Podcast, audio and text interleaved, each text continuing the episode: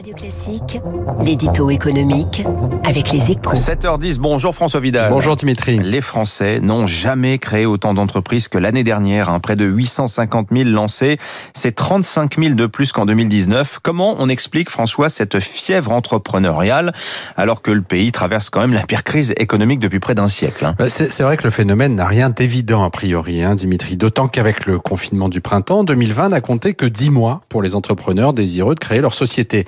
Mais c'est d'abord la preuve que le virus n'a pas eu raison du formidable appétit des Français pour la création d'entreprises. Hein. Chaque année, depuis trois ans maintenant, nous établissons un nouveau record. Et la bonne nouvelle, c'est que 2021 ne devrait pas faire exception, puisqu'un Français sur cinq déclare avoir envie de devenir son propre, patron cette année, selon un sondage Opinionway pour les échos.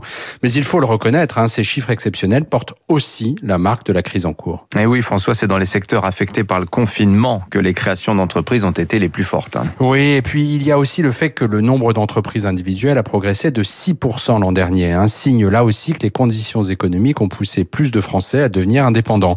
En clair, un nombre croissant de nos compatriotes considèrent qu'il est plus facile de trouver un client qu'un emploi.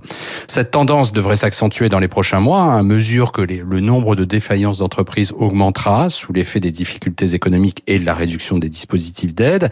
On compte aujourd'hui 3 600 000 travailleurs indépendants en France, soit trois fois plus qu'il y a dix ans. C'est 15% de la population active et cette proportion va donc fortement progresser dans les prochains mois.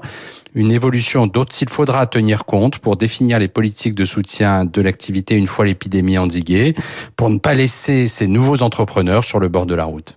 Merci François Vidal des Échos. Hein, évidemment, toute euh, cette actualité sur les créations d'entreprises à retrouver ce matin, page 2, dans votre journal Les Échos.